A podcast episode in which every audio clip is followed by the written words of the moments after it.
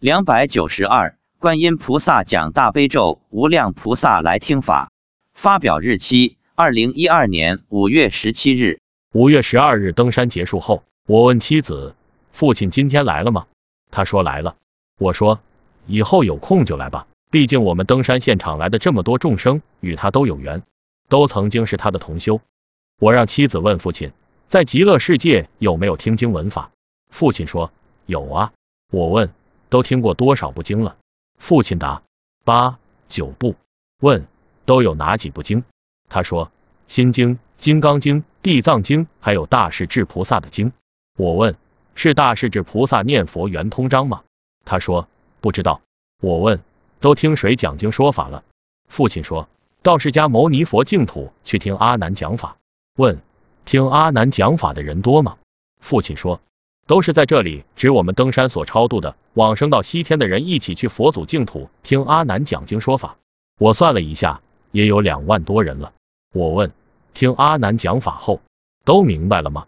父亲说，大部分明白了，有时听着听着困了，就睡着了，睡着了就没听到，就不懂了。我又问父亲，那你在极乐世界有没有听过佛菩萨讲经说法？父亲说，有啊，观世音菩萨讲了一次大悲咒。去听了，我说听观音菩萨讲大悲咒，这次有没有睡着啊？答没有。我又问有多少人听观世音菩萨讲大悲咒？父亲说很多很多。我问很多是多少？答数不清了。妻子说无量无边。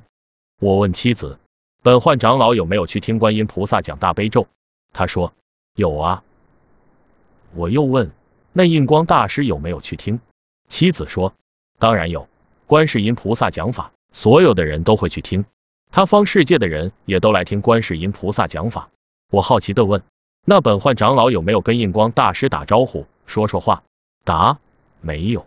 问：印光大师有没有跟本老打招呼？答：也没有。